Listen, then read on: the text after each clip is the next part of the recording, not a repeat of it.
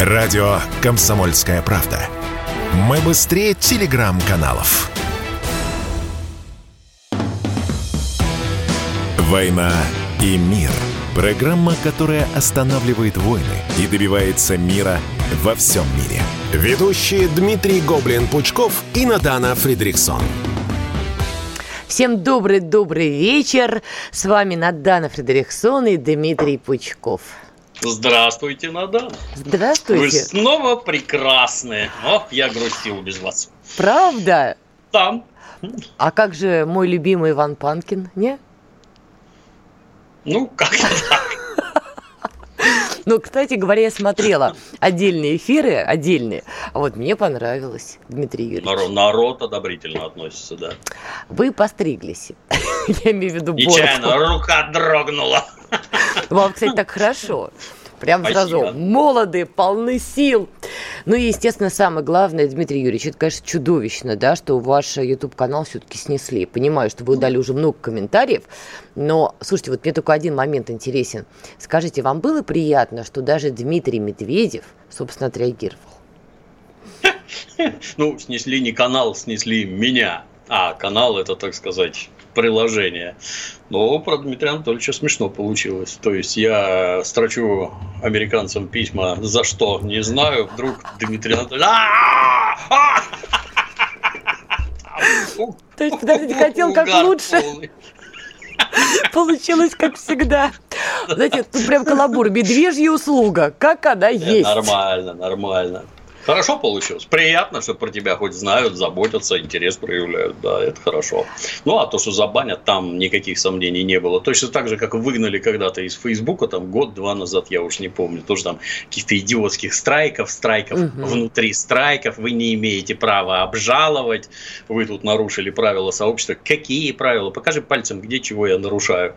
И при этом обращаю внимание, 8, 8 лет висели ролики, например, с Игорем Ивановичем Стрелковым, там, с различными ополченцами. 8 лет ролики про то, как мы помогаем э, Донецкому МГБ, не помню, МВД, как оно правильно называется. МГБ, Не- да, правильно. да, не помню. 8 лет ролики там с гуманитаркой, тотальная поддержка. Нет, нет. А теперь вы знаете, вот у вас преподаватель э, Санкт-Петербургского государственного уни- университета рассказал про денацификацию, и мы за это вас закроем. Ну, смешно, елы палы Я, Надана, жертва политических репрессий теперь, так и знайте. Вот. То есть это такой цифровой гулаг от Гугла, так я поняла? Да. Ну вот видите, как теперь времена-то изменились. Но, кстати, ладно, шутки шутками, хотя тут смешного-то мало на самом деле, потому что, честно говоря, мне было дико неприятно, что ваш канал забанили. Я-то смотрю на это не только там у меня к вам хорошее личное отношение, дело даже не в этом. Я просто видела, какое количество людей не из России смотрели ваш контент. Я как человек, который еще совсем недавно работала в Россотрудничестве, прекрасно понимала, какой это информационный вклад в ту самую мягкую силу. Да. Когда вот это все хлопается, вот используя такие странные, конечно, подлые приемы на самом деле, да, но не согласны вы с позицией Пучкова, но вы видите в топ, там, не знаю, какого-нибудь Джона, да, из Америки, который говорит обратное, давайте поконкурируем. Нет, взять Да. и прикрыть. Понимаете, вот все по Шарикову. Взять все, да и поделить. Вот примерно из этой серии. Помимо вот этой темы, конечно, есть еще такая большая угроза. Тут, извините, второй Чернобыль на подходе. Не сегодня, а завтра. Украинская сторона продолжает обстрелы Запорожской АЭС с криком «Так не доставайся ты никому». Шутки шутками, но уже полетели снаряды 155-го калибра. И тут у меня, конечно, большой привет Европе, потому что 155-й калибр – это в том числе может быть э, тот самый топор, три топора американских. У них тоже как раз такой замечательный калибр. А Европа-то по этому поводу, извините, кусает там локти, кулаки, я не знаю, куда они там сейчас дотягиваются у себя, чтобы себя покусать. И, собственно, как вы считаете, на что рассчитывает Киев? В самоволку ли он обстреливает Запорожскую АЭС? Или по согласованию с британцами и американцами? Конечно, нет. Там ничего самостоятельно не делается. Это все, так сказать, дают цели указания, а после этого начинаете стрелять. По-другому ничего там не бывает. Нет там никакой самодеятельности. И эти самые гаубицы М777 калибром 155, у нас таких калибров просто нет вообще. Наш 152, а потом 203. Вот. Там это только их, это их снаряды, это вообще все их. Да, и это все согласовано с кураторами. Не просто так наши войска эти самые атомные электростанции захватывали в первую очередь. Говорят, внутри административного корпуса этой Запорожской АЭС там еще активные бои были внутри, потому что украинские подразделения пытались выволочь оттуда какие-то документы. Какие документы могут быть на ядерной электростанции? Ну, только, так сказать, документация относительно того, что они там что-то делали. Что можно делать на ядерной электростанции? Ну, наверное, какие-нибудь, условно скажем, запчасти для ядерного оружия. Вот чем они там занимались. Не получилось это? Да. А давайте мы вам устроим тут еще один Чернобыль. Там отличная картинка. Вчера, позавчера в интернетах была, я в телеге у себя вешал, где там, вот учитывая розу угрозу ветров, что ветер дует с э, севера запада вниз туда, в сторону Крыма и в Краснодарский край. И вот если попасть в Запорожскую электростанцию, то как там понесет ветром радиоактивное облако на территорию Российской Федерации? Это же в целом, ну я не знаю, это даже не шизоиды, а если в другую сторону понесет? А там, между прочим, люди живут и в той, и в другой стороне. А вы, значит, даже если это украинская самодеятельность, то вы своих псов вообще на поводке никак не держите, да? Когда Чернобыль был, мы же помним, сколько там ору было, что это все пошло в Европу, да как вы смели, да вы угроза человечеству и прочее, и прочее. А здесь человечеству угрозы нет, потому что угроза только России. А в России, соответственно, это не люди живут. Вообще они не люди. Вот давайте травить их радиацией. Да, вот вам пушки наши американские, вот вам наши американские снаряды лупите как это в белый свет, как в копеечку, разносите все, пусть русским не достанется ничего. АТАС. Вот это гуманизм, вот это да, вот это права человека там и все остальное. Как считаете, это все-таки такой ядерный шантаж со стороны Вашингтона и Лондона, чтобы там потребовать от России переговоров, чтобы склонить на этих переговорах на какую-то там, ну, отыграть какие-то позиции, или они действительно готовы дойти до конца и все-таки устроить второй Чернобыль? Ну, его технически невозможно устроить, потому что реакторы, они очень крепкие, раз. То есть, ну, после Чернобыльской катастрофы которая была рукотворной. Реактор взорвался не потому, что он был плохой, он взорвался потому, что его взорвал человек так получилось. Он никогда в таких режимах не испытывался. И гражданин, который решил посмотреть, а как оно получится, вот получилось вот так. Но после этого, например, вот у нас под Питером в Сосновом Бару точно такие же реакторы, как в Чернобыле. Естественно, после этого там были проведены серьезнейшие работы, после которых ничего подобного случиться не может. Это раз. То есть руками этого сделать нельзя. А сами по себе блоки с реакторами, они настолько крепкие, что ну, там вот, вот этим барахлом разбомбить не получится. Но можно ломать окружающие сооружения где там какие-нибудь отходы лежат, еще чего-то. Вот это вот можно разбомбить, да. Ну, они этим и занимаются. Это лишний раз только подтверждает, что э, они же все время говорят, что вот Донбасс, например, это Украина, и там живут граждане Украины, что никак не мешает обстреливать их из гаубиц и ежедневно убивать. А здесь давайте взорвем ядерную электростанцию. Это же Украина, там же украинцы живут. Это все для них. Вот все для них.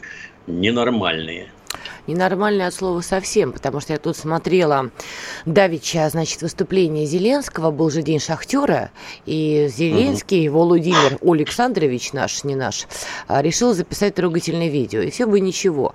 Но когда там прозвучала фраза, что это русские бомбят Донецк, что Украина вернется и вернет гордость этому городу, вы знаете, вот насколько я уж э, там человек спокойный, как я думала, пораженный, подпрыгнул на 6 метров, вы знаете, вот над тем местом, где я находилась. Ну, послушайте, Слушайте, когда вы реально кидаете три топора над городом, когда вы убиваете людей, когда дети подрываются на минах лепестках, и не только на минах лепестках, когда ваши снаряды их рвут на части, и есть эти кадры, где воют родители нечеловеческим голосом, а рядом маленькое тельце, разорванное на несколько кусков. И после этого говорить, что это русские кого-то обстреливают, а мы вернемся, ну это, конечно, я, конечно, понимаю, что политтехнологии, политтехнологии, но как вы считаете, он действительно допускает, допускает, что в каком-то измерении, в принципе, возможно, что Донецк после этого будет в составе незалежный? Ну, если подразумевает занять его военной силой, как они собирались это делать по, весне, по весне в этом году, да, конечно. Вот такую возможность нельзя отрицать. А ну, как НАТО возьмет и стремительно введет там, я не знаю, полумиллионный контингент на территорию Украины, и они там железным катком покатятся обратно. Можно ли о таком мечтать? Можно, конечно. Может ли этот Зеленский не знать, например, что это его войска под его руководством вот бомбят? Хороший вопрос. Да. Ну, я уже, мы с вами это миллион раз обсуждали, и миллион раз первый повторю. Любой обстрел производится по приказу, где руководящие кадры говорят нанести артиллерийский удар вот сюда, таким-то количеством боеприпасов, вот по таким-то координатам. Угу командир батареи, командир дивизиона, еще чего-то там. Это все официально происходит. Это не пьяные какие-то выехали в поле и жахнули. Нет, это под руководством вооруженных сил Украины. Все происходит. А Зеленский там главнокомандующий. Я простите, то, что, что Залужный, он... извините, тут не соглашусь, то, что Залужный владеет информацией тем, что происходит на земле, я не сомневаюсь. Даже допускаю, что Резников худо-бедно знает, просто не понимает. Вопрос, знает ли правда Зеленский. Конечно, как... ему, с трех, ему с трех сторон докладывают Министерство внутренних дел, ВСУ и Министерство обороны. Все он знает, там никаких секретов нет от него. Мы продолжим эту тему после короткой рекламной паузы и вернемся еще к Запорожской АЭС, там есть что обсудить. Радио «Комсомольская правда». Никаких фейков, только правда. «Война и мир» – Программа, которая останавливает войны и добивается мира во всем мире. Ведущие Дмитрий Гоблин-Пучков и Натана Фридриксон. Мы продолжаем а, Дмитрий Пучков надевает наушники. Да, с вами Дмитрий Пучков и Надана Фредериксон. А, тему продолжаем. А, Запорожская АЭС, в частности, вооруженные силы Украины при обстреле попали по крыше спецкорпуса, где хранится свежее топливо для реакторов. Об этом заявил а, Рогов. Но также сейчас телеграм-каналы публикуют информацию.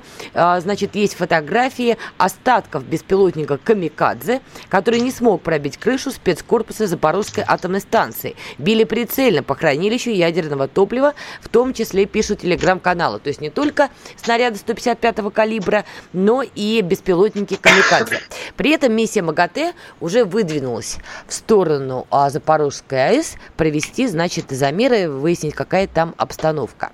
Да, Россия настаивала, чтобы не было в делегации представителей стран, которые, ну, как минимум, поставляют вооружение Киеву.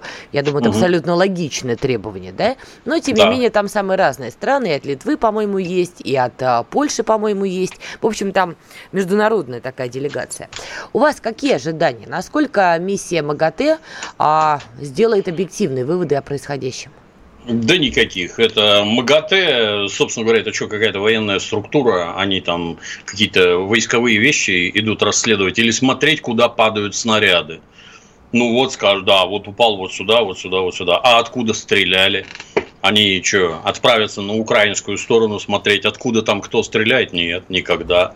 То есть весь вот этот бред, который 8 лет несла украинская сторона, что русские сами обстреливают Донецк и Луганск. Угу. Они сами. Вот такие они люди. То есть, когда начался вой, вы же помните, когда они там полезли в метро в Харькове, в Киеве, да что ж такое? Я им всем бодро отвечал, так это вас, ваши укронацисты обстреливают. Вы не переживайте, они никого не убьют. Вот такие они люди, они просто сами себя обстреливают. И что это у кого-то хоть раз за 8 лет вызвало какое-то смущение, больше заняться нечем, кроме как лупить по своим мирным городам. Да, вот русские захватили атомную электростанцию и сами начали ее обстреливать. А, а зачем? Ну, удобно же, она же под ними, да, удобно. Ну, ну бред сумасшедшего. А поскольку, поскольку МАГАТЭ, точно так же, как и он, находятся под американцами, а у нас там нет никакого влияния, потому что внезапно 30 лет оказалось, что они наши друзья и партнеры. И вместо того, чтобы там всех скупать, платить всем взятки, со всеми дружить, везде распихивать своих людей на все места, нет, оказывается, там американцы этим занимались, а мы у них были друзья. Это, это же повсеместно, начиная от какой-нибудь мерзкой ВАДА, которая там уличает, в кавычках, наших спортсменов в употреблении допинга. Нет у нас своих людей в Международном Олимпийском комитете, а американцы требуют в отношении нас делать вот так, и в МАГАТЭ происходит абсолютно то же самое. И пока ситуация не переломится, пока не будут созданы правильные МАГАТЭ, другие, правильные, с блэкджеком и всем остальным, которые с нами дружат эти МАГАТЭ, а не с американцами. Ну, хотя бы какой-то баланс держать. Это ж, ну, оно во всем. Вот куда не сунься. Помните, как этот придурок-то этот, который в Константинополе сидит, в Стамбуле, этот Стамбуле. Варфоломей, так. который что-то который что-то там, какой-то барбос вообще никчемный, что-то решает в отношении православной церкви на Украине. Который а Томас выдавал. Да, да, да, да. А как это так? А почему? А мы не считаем нужным, чтобы он дружил с нами, подчинялся нам. Чем он занимается, этот персонаж, хотелось бы узнать. Может, любит деньги, это часто бывает при капитализме, или, может, любит маленьких мальчиков, это можно заснять, или маленьких девочек, тоже можно заснять, иметь рычаги влияния на него, и двигать его в ту сторону, в которую нам надо. Но почему-то вот у американцев рычаги влияния на него есть, а у нас почему-то нет. Кто это у нас за такие вещи отвечает? Тут хочется вот протереть очки тряпочкой и посмотреть поближе. Вы где, граждане? Государство зачем вас тренировало, учило, деньги давало? Вот для такого результата стыдно смотреть. Хм. Ну, после вашего предложения насчет блэкджека и прочего, знаете, не могу не спросить, а прочее это легализовать в России надо? Так, к слову, как Нет, в анекдоте. зачем? И так все работает. Есть какие-то эти края, где это надо, это не надо. Это мы о проституции, надо. для тех, кто не понял шутки юмора, да? То есть вы не считаете, что ее надо легализовывать в России? А зачем? Она и так прекрасно живет. Ну, тут не знаю, ни замеры не проводила. Ну, как, чтобы девушки были, а, во-первых, э, с медицинской страховкой, чтобы не, не были разносчиками заболеваний. Платили бы налоги, как бы это смешно не звучало, ну и так далее. Я, я не представляю, я это неплохо неплохо в предмете разбираюсь, я не представляю, как это можно под крышу А что значит неплохо в предмете разбираюсь? Ну, я давно уволился, 25 лет так. назад, но как, ну как это происходит, я неплохо знаю. То есть там все эти Сони Мармеладовы и прочее, это Федор Михайлович придумал. Там все организовано совершенно не так. Люди зарабатывают серьезные деньги, получают удовольствие, развлекаются, налоги платить не будут, нет. И плюс с появлением интернета все это с улиц спряталось по квартирам, по сетям там и прочее. Но имеет серьезнейший размах. Вот в связи с появлением интернета, а есть масса заинтересованных граждан, которые в обед ходят, например, развлечься. Пишут филд-репорты, никто не стесняется публиковать фотографии, адреса, бегите туда, бегите сюда. Вася, как тебе, Елена? Ребята хвалят, там вот все это вот. Господи. На таком уровне размах вселенский просто. Как под крышу завести, я не представляю. Потрясающе. Я ожидала сейчас такой праведной фразы. Ну, я давно вышел из этой темы, а тут я смотрю, нет, вы как на гребне информации что-то происходит. Ну, ну, вокруг же люди. Люди, да, люди вокруг, это точно. А вернемся все-таки к Запорожской АЭС и миссии МАГАТЭ, я согласна. То, что там нету, скажем так, э, ярых сторонников России, а, это факт. Но, на мой взгляд, там есть такие, знаете, тихие сторонники Путина. Ну, например, вот э, издание «Политика» писало недавно материал, что на самом деле и Макрон, и Шольц хотели бы, чтобы украинский кризис уже таки вышел на уровень переговоров, и все это решалось уже за столом переговоров. Другое дело, что они не могут это публично озвучить ртом, вот именно так, как они думают. Ну, потому что там идет своя угу. межвидовая борьба в рамках Евросоюза. Поляки начинают кусаться, ну и прочее, прочее. Но это же не значит, что, например, если в составе миссии МАГАТЭ есть представители Франции и Германии, что, будучи такими тихими друзьями Путина, они могут, в общем, написать объективный отчет. Нет? Тут не совсем понятно, а что там объективного, что не объективное. Вот ведутся обстрелы атомной электростанции. Они об этом не знают, да? Я повторюсь, что там точно так же отдаются приказы письменно. Там точно так же совершенно конкретный командир орудия отдает приказ расчету, который ведет огонь. Все все знают. Никто там ни от кого ничего не может даже в теории скрыть. Вот данные какого-нибудь российского видеонаблюдения, кто это стреляет и откуда. Вы что, не видите, что ли? Вы своей псине можете там поводок и намордник накинуть? Нет так это значит, вы не не можете, а это вы командуете вести обстрелы. А то, что вы туда приедете, посмотрите, ну да, ну наши, наверное, могут это как-то ловко использовать в переговорах там и прочее. Но, а запретить-то кто может? Это же ваши люди, это же вы их тренируете, обучаете, платите им деньги, даете им оружие, снабжаете их боеприпасами. Ой, вы представляете, мы не знаем, кто это стреляет. Ну, это же сумасшедший дом. Не смешно, абсолютно, не смешно. Ну, а что до Макронов и Шольцев, ну, что, они, как это говорилось, господа, похоже, мы на пороге грандиозного шухера. Да-да-да. Да, а вот сейчас вот придет замечательная осенняя пора, когда начнет холодать, а у вас там газ уже за 3 штуки евро зашкалил а дальше начнут закрываться предприятия, а люди останутся без работы, без денег. И на какие шиши они будут топить дома и что они будут жрать. И это будут не какие-то там эти оранжевые или желтые жилеты, кто там у Макрона бесновался, а будет, да, да, а будет совершенно другое, когда граждане не будут там э, выкрикивать оскорбления в, в адрес полиции, а начнут полицейских убивать массово, потому что вы представители власти, которая нас вот до этого довела. И не только во Франции, а в Германии, в Британии, в Испании, в Италии. Ну, нам надо только подождать, я считаю. Как вы считаете, учитывая, что сейчас линия фронта в зоне проведения спецоперации, ну так глобально встала, да, там есть локальные бои, в основном позиционные бои, ну по-разному, но глобальная линия фронта встала. Как вы считаете, России нужны сейчас переговоры? Ну и прямо сейчас, имеется в виду там диапазон месяц-два. Может быть, мы Они... тоже истощились?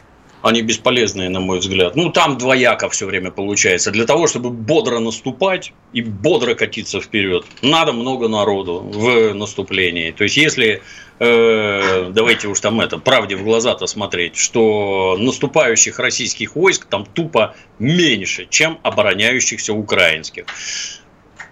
Медленно наступаем, поэтому у нас меньше потери чем, например, на украинской стороне. Давайте усилим это, так сказать, наскок, у нас больше будет потерь. Нам это надо? Нет. И тут натуральная змея, кусающая себя за хвост. Потому что чем медленнее наступаем, тем они опять сильнее окапываются в разных местах. Окопались, здесь промедлили, они опять зарылись, там оборудовали бетон и все остальное, и давай заново вскрывая оборону. А это опять медленно. Ну, выход один, я не знаю, миллион человек туда пригнать сразу сразу, тогда да, изменится. Но мобилизация нам нужна, ваше нет, мнение? Нет, зачем? Думаю, что нет. Я не политическое руководство, мне разведсводки на стол не кладут, и я не понимаю, какие стоят задали, задачи, цели, в какие сроки должны их войска добиваться. Я не понимаю ну, идет как идет. Я так думаю, что все вот эти вот замедления, они как раз про то, что в это время идут какие-то подковерные активные переговоры. Я так думаю. Вот. Ведутся ли они, они или нет, я думаю, мы скоро узнаем. А, сейчас у нас короткая пауза, хотя нет, сейчас чуть подлиннее, но мы потом вернемся. Радио «Комсомольская правда». Только проверенная информация. «Война и мир» – Программа, которая останавливает войны и добивается мира во всем мире. Ведущие Дмитрий Гоблин-Пучков и Надана Фридриксон. Итак, мы снова с вами, мы продолжаем. Надана Фредериксон, Дмитрий Пучков, Дмитрий Юрьевич. Категорически. Давайте, а, давайте продолжим тему. А, до ухода на рекламу я вам задала вопрос, нужна ли России уже всеобщая мобилизация с учетом ситуации на линии фронта. Вы сказали, что вы как бы не получаете информацию а, с такой достоверной с линии фронта, как и любой журналист. Но считаете, что пока не нужно. Тем не менее, Регионы набирают добровольческие батальоны, а в том числе эта информация выходит на сайте «Комсомольской правды». Тут возникает вопрос. С одной стороны, добровольческие батальоны, это может быть здорово, замечательно, но мы же понимаем, что это хали лайкли не профессионалы. Это люди, которые, может быть, у них там горит душа, там горит патриотизм, но они не супер-пупер э, профи в военном деле. То есть, возможно... Как раз наоборот. Не выдержу, перебью. Так, как раз наоборот. Это когда все вот эти вот рассказы там, о, э, категорически нельзя отправлять срочников. я, с одной стороны, как пожилой, мне детей жалко, с одной стороны. С другой стороны, в 18 лет я готов был бежать куда угодно, убить кого угодно и сдохнуть сам, вообще не задумываясь абсолютно. Что значит? А вас для чего в армию призывают? Для того, чтобы мама вас там жалела, и вы приехали домой, да. это несерьезно, с одной стороны раз. Но раз не отправляют, не надо, мне это не интересно. А есть другая сторона. Если вы посмотрите на тех, кто изначально воевал на Донбассе и кто там воюет сейчас, я очень сильно сомневаюсь, что вы в массе увидите людей младше 40. А о чем это говорит? Это говорит о том, что это советские люди, которых правильно воспитывали, которые родину свою любят, и за родину свою, обратите внимание, готовы, не задумываясь, безо всяких дурных размышлений, идти и воевать. Если вы посмотрите на тех, кто идет в добровольцы здесь, это будут абсолютно те же самые люди, от сороковника и старше. Плохо То есть военные профессионалы. Нет? Я не могу сказать, что мы, так вы сказать, здесь же мы профессионалы. Я в армии служил, и я неплохо помню, чему меня учили. И если меня, ну, не знаю, там, две недели, три, ладно, пускай месяц поднатаскать, да, конечно, я там в 60 не могу убегать так быстро, как 20-летний, но, в общем-то, я все... Там ничего хитрого нет, вы не поверите. Ничего хитрого. Воевать тяжело, но воевать может каждый, в общем-то, да, мы умеем, мы знаем, мы учились, и чего. И если эти люди пойдут в добровольческие добровольческие батальоны, это для государства гораздо лучше. Опять-таки, вот этих вот, которые к маме должны вернуться, пусть возвращаются к маме. У нас уже есть дети, мы уже взрослые, мы идем заниматься этим осознанно. Извините, что примазываюсь, но я, так сказать, про свои поколения говорю. Это нормально, да. Пустите людей, они хотят воевать, пустите их туда пусть идут и воюют. Я считаю, что вот это правильно. Да вот когда они закончатся, ну тогда можно думать про мобилизацию, наверное. Так а вы со мной в чем не согласились-то? Я-то как раз в своей отповеди говорила, что зачастую добровольцы это не профессиональные военные. С военным, может быть, каким-то прошлым, армейским и так далее. Но одно дело, когда у тебя армия за плечами, ну там лет 20 назад, другое дело профессиональный военный, который обстрелянный и знает запах пороха. Тут же разница колоссальная.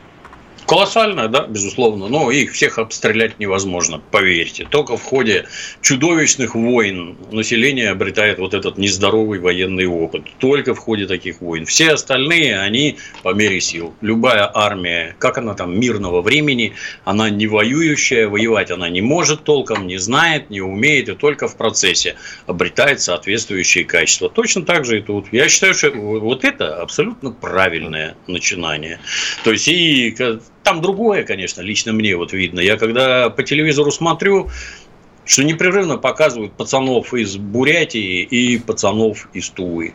Массово. Посмотрите, вот тут, тут парни такой подвиг совершили, такой они отлично воевать умеют. И буряты, и тувинцы у меня это без войны никаких сомнений не вызывает. Это люди крайне суровые. Но о чем это мне говорит? Это говорит о том, что там работы, наверное, нет. Что они все служить идут. Что вот они все в армии. Вот это вот нехорошо. Да. Но это как в Чечне. Из Москвы и Питера никого не было, а вот Рязань, Ярославль, Кострома представлены настолько богато, что вот, вот так на этих людях Россия и держится, в общем-то. С языка сняли. Я только что еще в коридоре встретила Варсобина. Считайте, он меня это немножко покусал. Поэтому, опять же, в продолжении того, что вы сказали, хотела спросить, но будет как продолжение. Ну, то есть, если подходить цинично, в принципе, государству как системе выгодно, чтобы часть людей ушла добровольцами и, возможно, не вернулась, потому что это люди, которые без работы, из депрессивных регионов, потенциальные люмпины или криминальные элементы? Нет, криминальные элементы туда вообще не попадают. То есть весь вот этот бред, что наш гражданин Пригожин ездит по лагерям и тюрьмам и собирает уголовников. А, это бред полный, да. Это в идиотских фильмах Квентина Тарантино набирают уголовников, чтобы они бегали, там кого-то резали, других уголовников. Это вот у него там больные фантазии так складываются. Зачем уголовник в армии?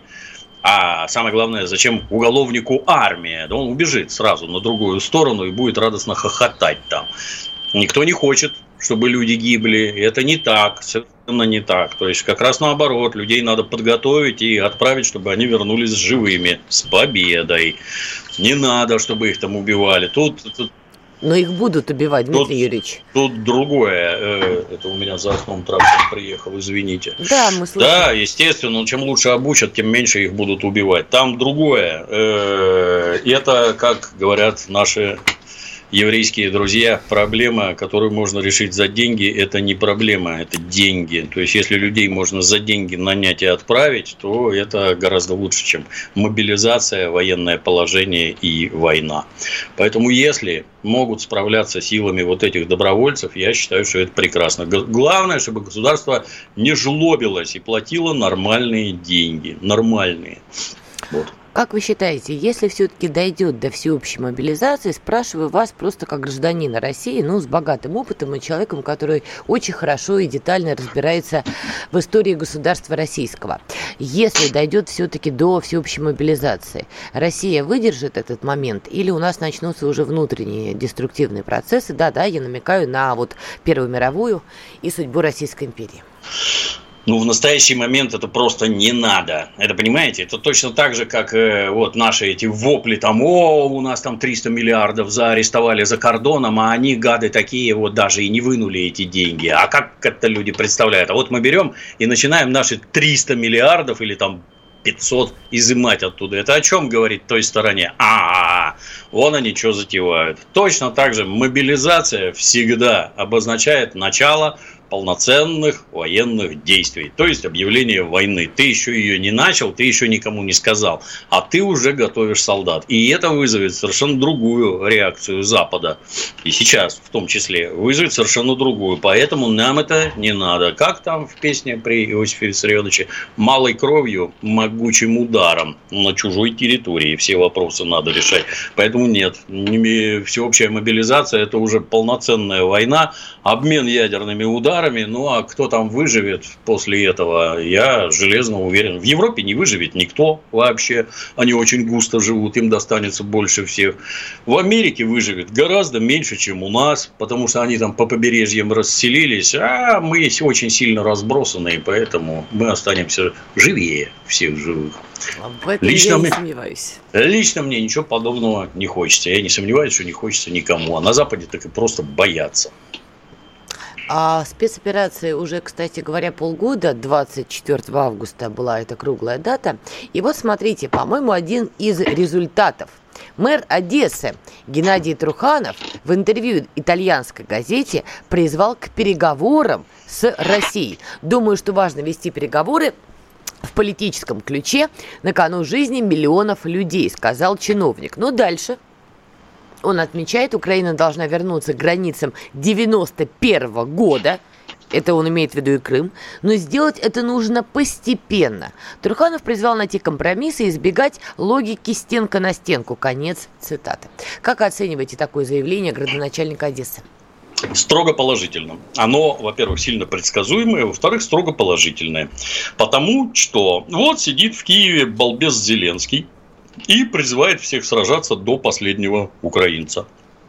А, например, в Харькове, Николаеве и Одессе живут вовсе не киевляне.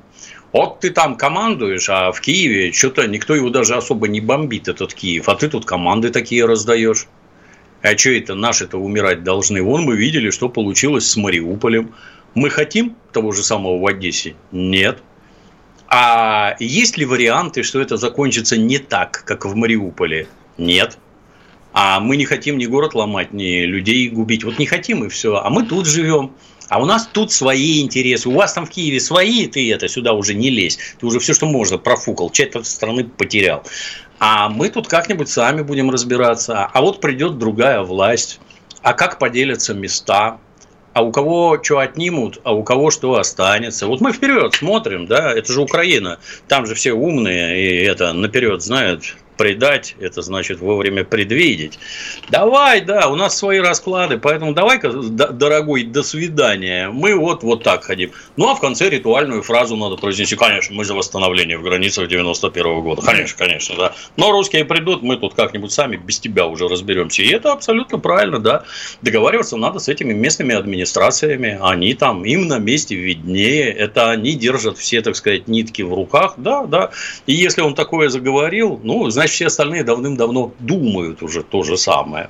В правильном я, направлении идут. Я допускаю, что даже Коломойский думает в этом направлении, тем более, насколько я понимаю, он не покинул просторы незалежные, ибо пока некуда там американцы за ним охотятся юридически. Сейчас у нас, правда, короткая рекламная пауза, и мы вернемся. Радио «Комсомольская правда». Срочно о важном. «Война и мир». Программа, которая останавливает войны и добивается мира во всем мире. Ведущие Дмитрий Гоблин-Пучков и Натана Фридриксон. Так, мы продолжаем. Дмитрий Пучков, Надана э, Фредериксон. Ну и, как водится, и о культуре, друзья. На пасашок про нее родимую. Итак, Дмитрий Юрьевич, а ваша любимая Примадонна Алла Пугачева, и не говорите, что не подпевали под ее песни «Позови меня с собой», вот это вот все. Все подпевали, уверенно, и вы. Пугачева, ее домашний Галкин, а Меладзе, все, значит, обратно домой, back to Russia, ибо холодно, а в России не холодно, а тепло. Как лично вы оцениваете вот этот обратный исход артистов? Считаете ли вы, что надо докапываться до того, что они не поддержали СВО? И вообще надо ли заниматься этими вопросами? Может быть, у каждого свое частное мнение, что хочет, тот и думает.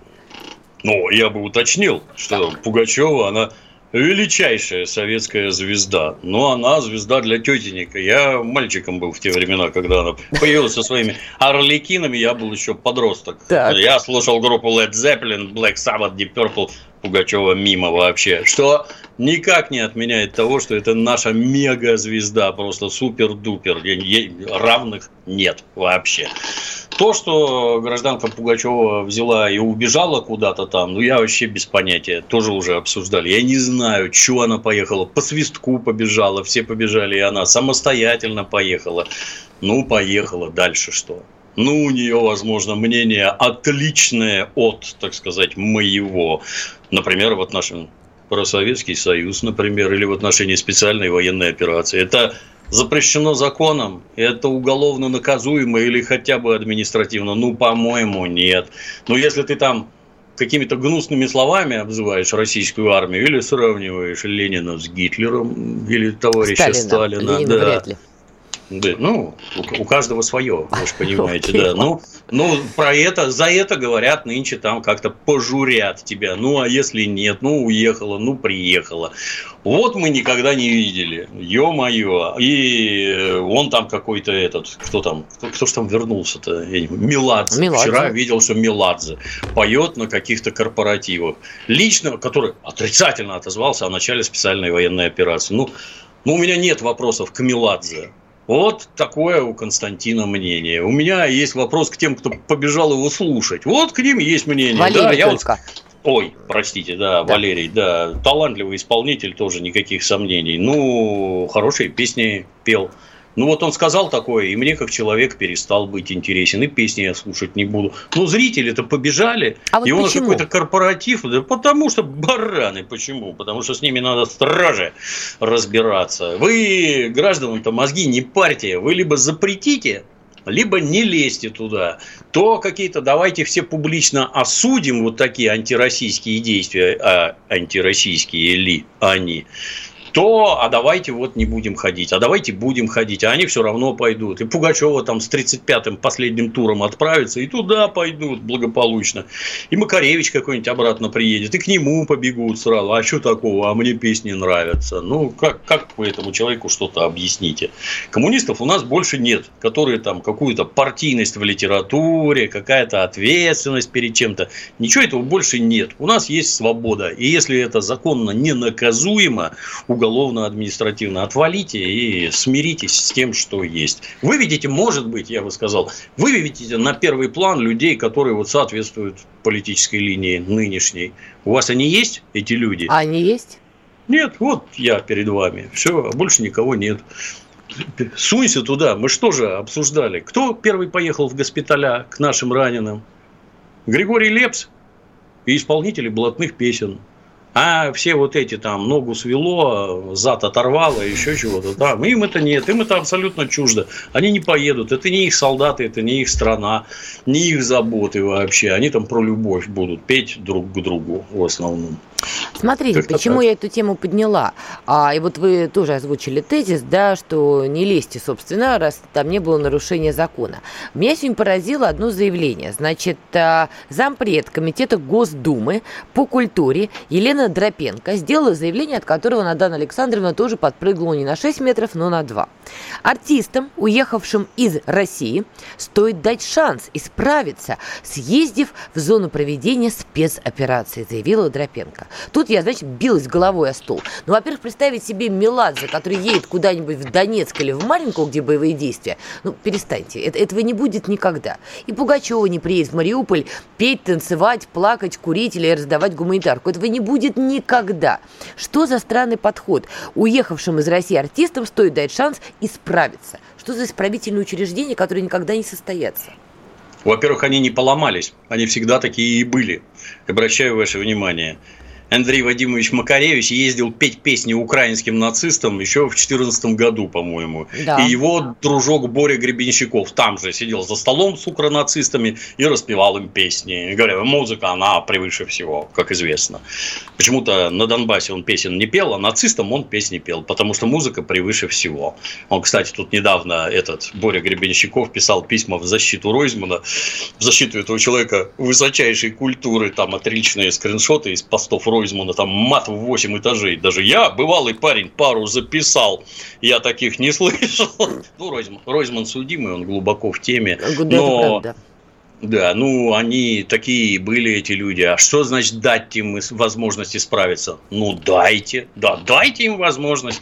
Они часто едут, вот у них есть возможность, у какой-нибудь там Саши Васильева из группы Сплин, который там да на вы концертах сегодня по всем моим кумирам прошлись. Я да, молчу, да, дай, молчу. дай-то бог все вернутся. Ну, пусть Саша Васильев съездит и споет нашим раненым солдатам. Что-то Саша не едет, а у него возможность такая есть. Или какой-нибудь, э, как его, Юра Шевчук с песней «Не стреляй». Что-то не поехал в этот раз, да? Странно, в Чечне ездил, а тут не поехал. Странно как-то у Юры в мозгу переключилось. Ну и все остальные. Что у вас возможностей таких нет, что ли? Да есть. Я не знаю, не надо даже никуда ездить, пацаны. Если вы там талантливые исполнители, не надо никуда ездить. Давай концерты в онлайне. Мы все это поддержим, те, кто может. Мы поддержим. По ходу концертов собирайте а деньги. А, а зачем им это делать? Опять же, вы уже правильно сказали три минуты назад, что бы они ни городили, к ним все равно на концерты пойдут. И к Меладзе, и к Гребенщикову, и про... Так зачем им это все делать-то тогда?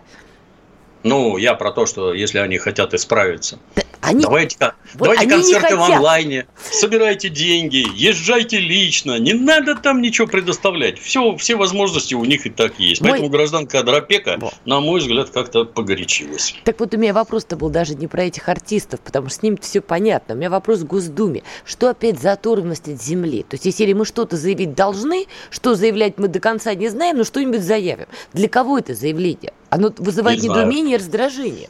Мне кажется, им просто хочется что-то сказать. Их не устраивает ситуация, надо что-то сказать. Ну, хотела, ну, ну, не то, что сделать, а хотя бы что-то сказать. Ну, вот сказали. На что это влияет, что это меняет к чему там призывает, я не знаю, поливать всем вообще с высокой горы. Я который раз говорю, Дума – это законотворческий орган.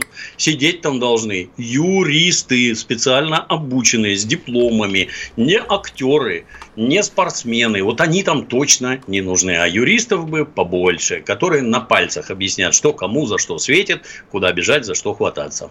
Вот как вы считаете, доколе у нас Госдума будет такой немножко странный, немножко оторванный? Вообще мы как-то получим другую Госдуму? на все надо время. Людей надо воспитывать с детства. Вот с детства. Вот Макаревича плохо воспитывали, он ездит выступать перед нацистами. Теперь сидит в Израиле и нацистов изо всех сил поддерживает. Будучи евреем, поддерживает нацистов. Это вот может вообще в башке у советского еврея сложиться? По-моему, нет. А у Макаревича нормально. Плохо воспитывали, не доглядели Андрея Вадимовича в раннем детстве и Бориса Борисовича. Вот они вот такие. Что уж говорить про людей помельче, которые хором побегут на Меладзе, Пугачеву и на всех остальных. Помяните мои слова, в этом году будет голубой огонек, опять с теми же самыми персонажами. И ничего, съедят и будут радоваться. Я, кстати, с вами согласна в этой части, но только вы выводы-то какие мы должны делать? Просто эта тема неоднократно поднималась. Помните, когда в 2015 году турецкая страна сбивает наш самолет, да, большая трагедия, долго у нас э, с турецкой стороной после этого были прерваны отношения, но не успели эти отношения чуть-чуть потеплеть. Все самолеты до турецких берегов были забиты просто «мама, не горюй». И все поражались, как так-то? Ну вот так забиты, ребята, они вообще-то нашего летчика убили, так-то к слову, да? Не, не проблема. То же самое здесь, да, осуждай, не осуждай, все равно пойду. То есть у нас национальной гордости массово нет. Так ну, получается? Ну, ее не бывает. Ее надо насаждать, ее надо продвигать. Потому что когда у нас было две чеченских войны, когда из Турции засылали всех, кого только можно, снабжали оружием, лечили раненых боевиков и прочее, и прочее, нормально, все ездили туда на отдых. Турецкими товарами завалена вся Россия. Нормально, это же капитализм, это же бизнес. Люди, которые покупают турецкие джинсы, а вот там твоих детей убивают. Нормально? Нет. Не, объяснить нельзя. Это государство должно стукать кулаком по полу, ногой по столу и говорить, нет, больше мы туда не поедем. Там у них опасный вирус обезьян обезьяней оспы. Вот тогда они не поедут. А полагаться на какую-то там это, совесть общественную, еще чего-то Гордость? Бесполезно. Какая совесть? Ну, гордость из-под палки-то тоже не вылезает. Человек либо гордый, либо нет. Вот я гордый, я туда ни разу не ездил. А на голубой огонек пойдете, если позовут в этом году? Нет, нечего. А что для делать. баланса? Я, я в банях не танцую, мне телереклама ни к чему. Не, ну подождите, иногда и журналисты попадают на голубой огонек. Не пойдете? Неинтересно. Нет, нет. А, а вот зря. Вот были бы вы на голубом огоньке, даже я бы посмотрела. Ладно, друзья, прощаемся, услышимся через неделю. Дмитрий Пучков, Надана Фредериксон, радио «Комсомольская правда». «Война и мир». Программа, которая останавливает войны и добивается мира во всем мире. Ведущие Дмитрий Гоблин-Пучков и Надана Фредериксон.